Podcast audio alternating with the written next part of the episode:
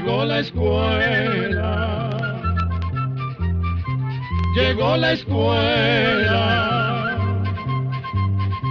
llegó por radio.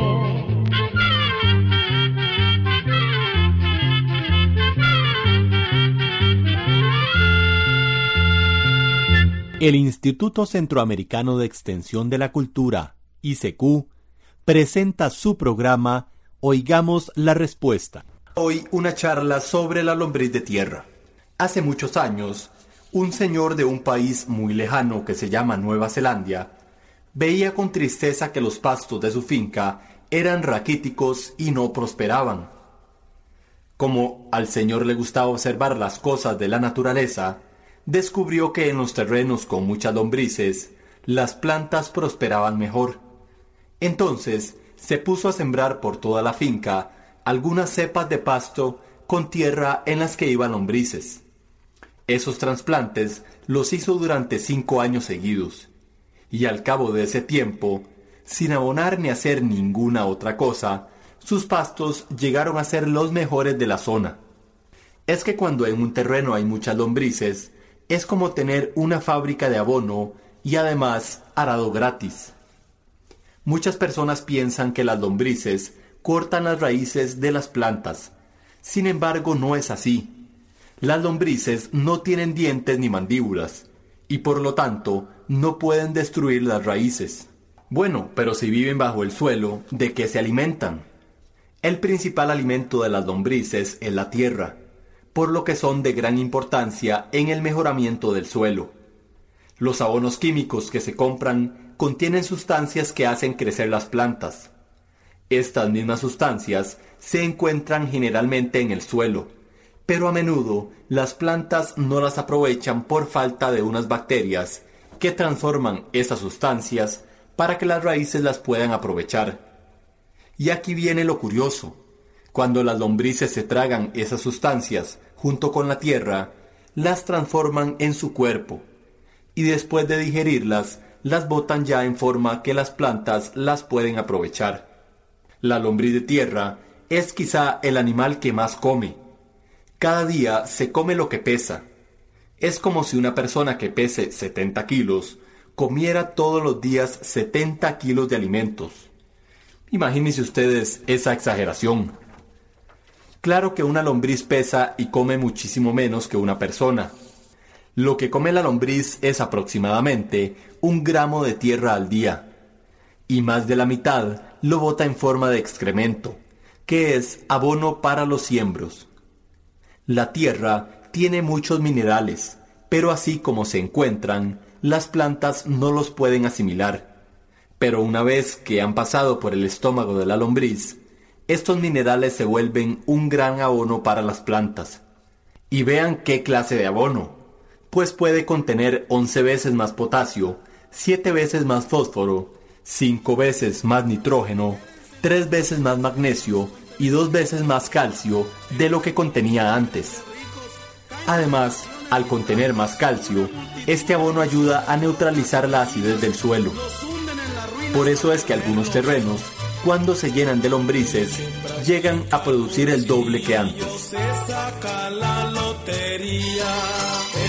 Practica cursillo se saca la lotería, pues gana muchos millones, pues gana muchos millones, pues gana muchos millones unos poquitos días. La águila siendo animal se retrató en el dinero. La águila siendo animal se retrató en el dinero. Nosotros, hijos de Dios, nosotros, hijos de Dios, nosotros, hijos de Dios vivir en gracia primero. Ya nos llevaba de encargo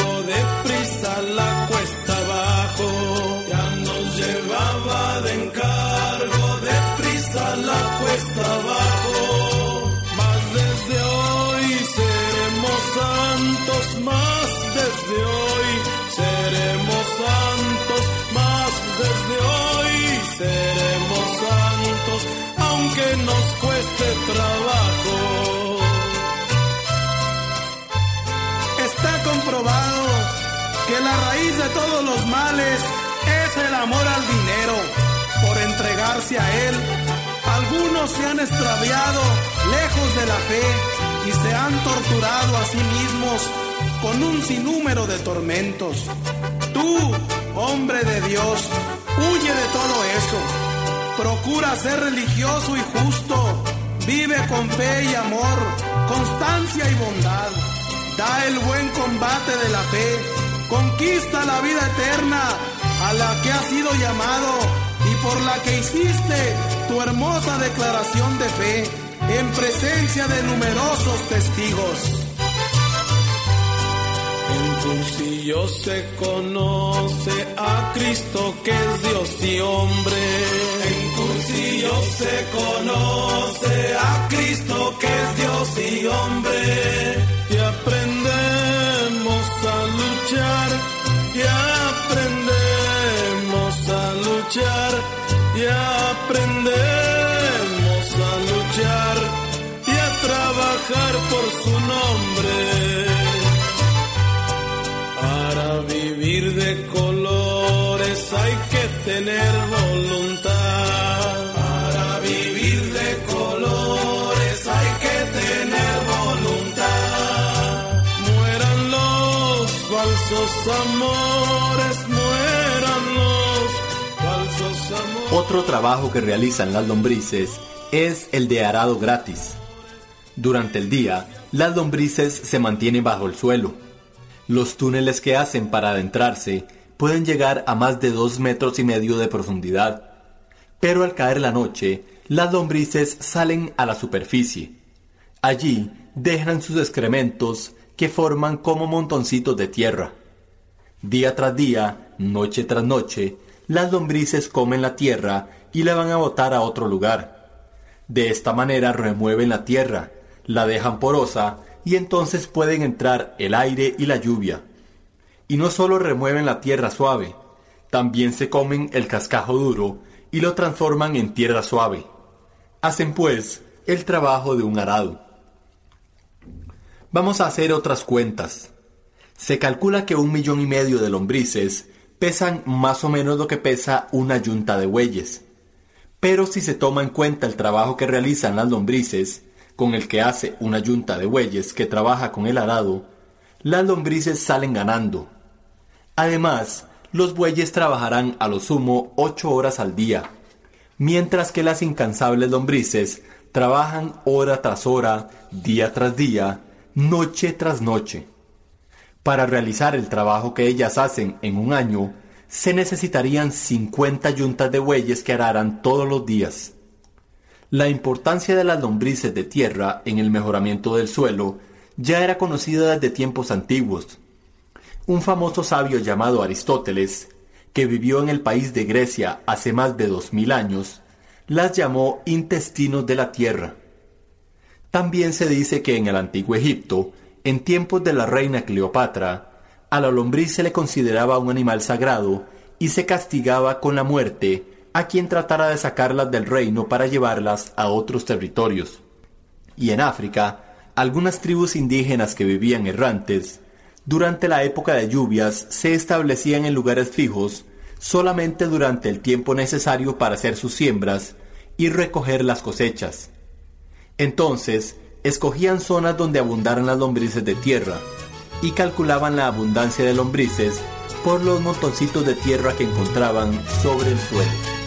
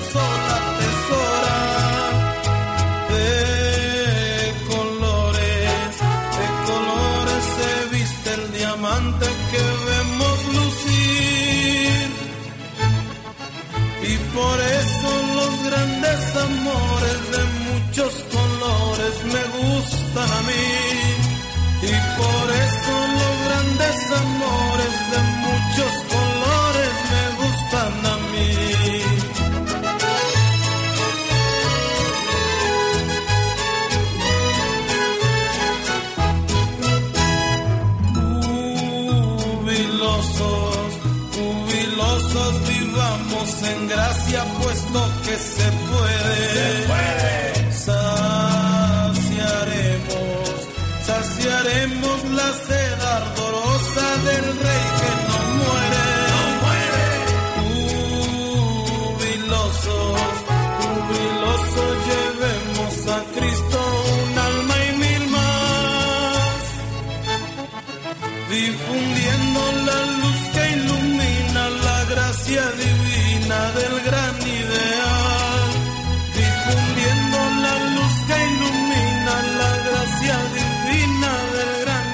Se conocen unas 3.500 clases de lombrices de tierra repartidas por casi todo el mundo.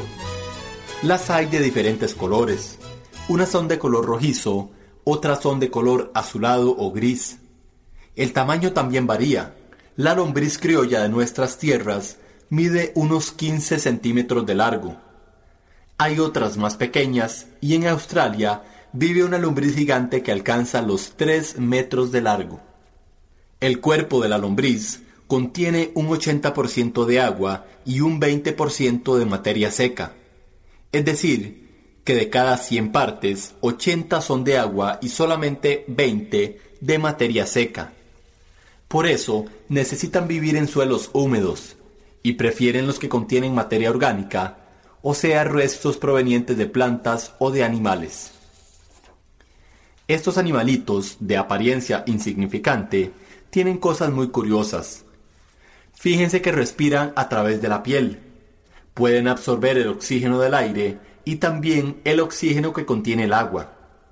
Le huyen a la luz del día, ya que los rayos del sol las secan y las matan. Suelen vivir a poca profundidad, pero cuando el tiempo es muy caluroso, se entierran a más profundidad para evitar la deshidratación o pérdida de agua. Durante el día salen solo en casos muy especiales, como cuando sus túneles se inundan por lluvias torrenciales. Otra cosa curiosa es que estos animales no tienen ojos ni oídos, pero por medio de la piel pueden percibir si están a la luz o a la oscuridad. Cuando salen por la noche, si alguien las alumbra con un foco o linterna, se entierran rápidamente huyendo de la luz. También por medio de la piel pueden percibir las vibraciones del suelo, lo que les permite darse cuenta de los movimientos que hay a su alrededor. Por ejemplo, cuando un animal se acerca con la intención de comérsela. El cuerpo de la lombriz está formado por anillos. En la parte de abajo de cada anillo, menos en el primero y en el último, tiene una especie de pelitos cortos y tiesos. Esos pelitos son tan diminutos que no se aprecian a simple vista, pero son los que le permiten arrastrarse por la tierra. Uno de los anillos es más grande que los demás. La parte del cuerpo que está más cerca de ese anillo es donde está la cabeza de la lombriz. Si se le corta la cola, al poco tiempo la repone, pero si se le corta la cabeza, generalmente muere. En ese anillo más grande están los órganos de reproducción. Lo más curioso es que las lombrices de tierra son macho y hembra a la vez. Sin embargo, para que puedan reproducirse, es necesario que dos lombrices se unan. Así las dos quedan fecundadas. Poco tiempo después, cada lombriz pone una cápsula o capullo que puede contener de 1 a 25 huevos, según sea la clase de lombriz. Al cabo de un tiempo que varía entre 12 y 21 días, se abren los huevecillos y salen las lombricitas que comienzan a crecer dentro de la tierra. Se conoce que han llegado a la edad de reproducirse cuando ya se les ha desarrollado el anillo más grande. En la casa de mi padre hay muchas mansiones y voy allá a prepararles un lugar. Si no fuera así, se los habría dicho. Pero si me voy a prepararles un lugar, es que volveré y los llevaré junto a mí para que donde yo estoy estén también ustedes.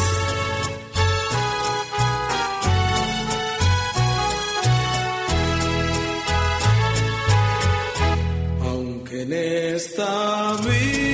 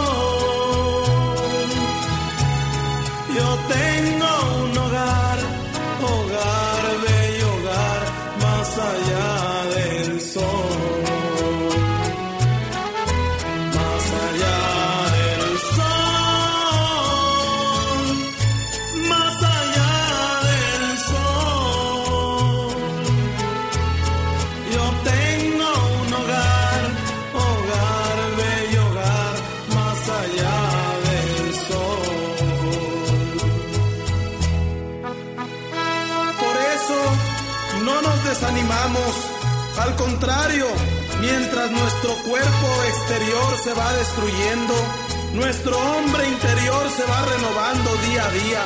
La prueba ligera y que pronto pasa nos prepara para la eternidad una riqueza de gloria tan grande que no se puede comparar.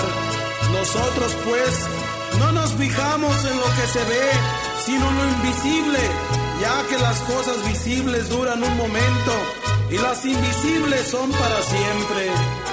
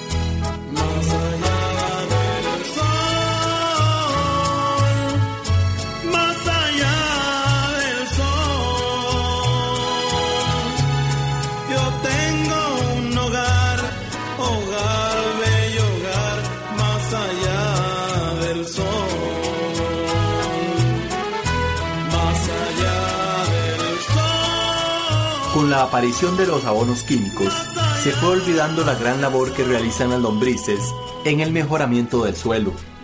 Sin embargo, el abuso en el uso de sustancias químicas en la agricultura, tanto para abonar las plantas como para combatir las plagas y enfermedades, ocasiona un desequilibrio en la naturaleza. Por eso desde hace varios años se le está dando mucha importancia a la llamada agricultura orgánica. Este sistema consiste en abonar los terrenos con fertilizantes naturales y en combatir las plagas también con productos naturales, sin usar para nada sustancias químicas. O sea, trabajando la tierra en armonía con la naturaleza. En muchos países, la gente está prefiriendo cada vez más comer productos cultivados en esta forma, y están dispuestos a pagar más por esos productos, por lo que se vende a mejor precio. De allí que se le ha vuelto a dar a la lombriz de tierra la importancia que tenía en tiempos pasados. En muchos lugares se están haciendo criaderos de lombrices para vender el abono que producen. También hay lugares donde venden lombrices para hacer los criaderos, porque no todas las lombrices sirven para eso. Solamente unas pocas clases de lombrices se pueden criar en cautiverio. La que más se está usando para hacer criaderos es la lombriz roja, llamada también lombriz californiana. Esta lombriz es de un color rojo oscuro intenso. Es más pequeña que la lombriz criolla. Mide de 6 a 8 centímetros de largo. Puede vivir aproximadamente 16 años, mientras que la lombriz criolla vive solamente 4. También se acopla con más frecuencia. Comienza a reproducirse a los 90 días de nacida y a partir de allí se acopla cada 7 días. En cada postura da de 4 a 20 crías, en tanto las criollas dan solamente de 1 a 4 crías. En un año, una lombriz roja puede dar origen a 1500 lombrices nuevas. Consiguiendo un poco de lombriz roja, se puede comenzar el criadero. Lo importante es disponer de suficiente alimento, pero no son cosas caras. Se pueden alimentar con muchos desperdicios de la casa o de la finca. Por ejemplo, cáscaras, semillas, olotes, deshierbas, así como excrementos de vaca, caballos, ovejas, cabras y conejos. Con solo tener una vaca que pase la noche en un establo, se recogen diariamente 9 kilos de boñiga o excremento que, con una buena cantidad de lombrices, en un mes pueden producir unos 162 kilos de abono. Pero lo mejor es utilizar una, una mezcla de restos vegetales y excremento de animales. El criadero se puede comenzar con una caja de madera que tenga un metro de largo por un metro de ancho y un metro de hondo. Hay que tenerla en un lugar fresco y tranquilo, donde haya humedad y oscuridad. Puede ser en un galerón, pero si se tiene a la intemperie, hay que ponerle techo para protegerla de la lluvia directa, evitando así que se empose el agua. También es conveniente tener la caja levantada del suelo para protegerla de las hormigas y las ratas. Y si hay gallinas cerca, es mejor ponerle tapa. En el fondo del cajón se pone una capa de tierra con restos podridos de plantas o excremento de animal, pero que no sea fresco. Luego se riega la lombriz. Cada tres o cuatro días se riega alimento en el cajón en capas delgadas de unos 5 centímetros, pero no se debe pasar de 20 centímetros. A medida que las lombrices van comiendo, van subiendo. Entonces, la mayoría de las lombrices se mantienen en la parte de arriba y abajo queda el abono que producen. Una vez que el cajón se llena, se saca la capa de arriba, que es donde se encuentran la mayoría de las lombrices, y se pone aparte. Luego se saca el abono. Después se vuelve a poner la capa de tierra con las lombrices, se riega alimento y se comienza de nuevo. Como ya para entonces se tendrán más lombrices, se pueden repartir en dos cajones para ir aumentando el criadero. Este abono se puede aplicar sobre el suelo o enterrado, mezclado con la tierra. Hay que tener el cuidado de que cubra la zona donde se extienden las raíces de la planta en vez de ponerlo al pie del tallo. El efecto de este abono es más lento que los abonos químicos, pero poco a poco va mejorando el suelo. En cultivos permanentes se pueden aplicar de 1 a 2 kilos por planta, una o dos veces al año. En las huertas se pueden usar de 2 a 3 kilos por metro cuadrado dos o tres veces al año. Pero no solo para producir abono sirven las lombrices. La carne de lombriz contiene mucha proteína, por lo que se está utilizando en la fabricación de harina para alimentos de animales. Y en algunos países, como por ejemplo en Filipinas, se produce la harina de lombriz para consumo humano. También en algunos viajes al espacio, los astronautas han llevado harina de lombriz como parte de su alimentación. Bueno, se nos acabó el tiempo, pero esperamos que les haya interesado lo que les hemos contado sobre la lombriz de tierra. Atención amigos, programa número 280. Así llegamos a un programa más de Oigamos la Respuesta. Pero le esperamos mañana, si Dios quiere, aquí por esta su emisora y a la misma hora. Mándenos sus preguntas al apartado 2948-1000 San José, Costa Rica. También nos puede llamar a los teléfonos 22 25 52 38 o 22 25 53 38 o mándenos un fax al 22 25 22 27. También le damos el correo electrónico isq icq.org. Celo de letreo icecu.org.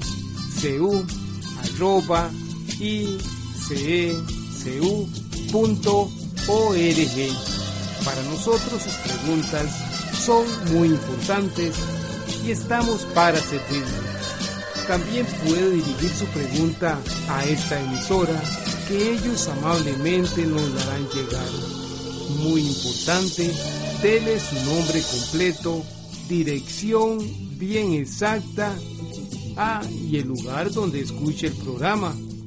Recuerde que comprender lo comprensible es un derecho humano. Que Dios le bendiga.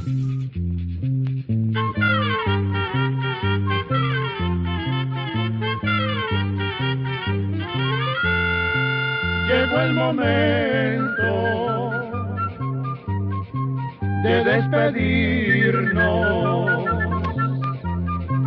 Se va a la escuela, se va cantando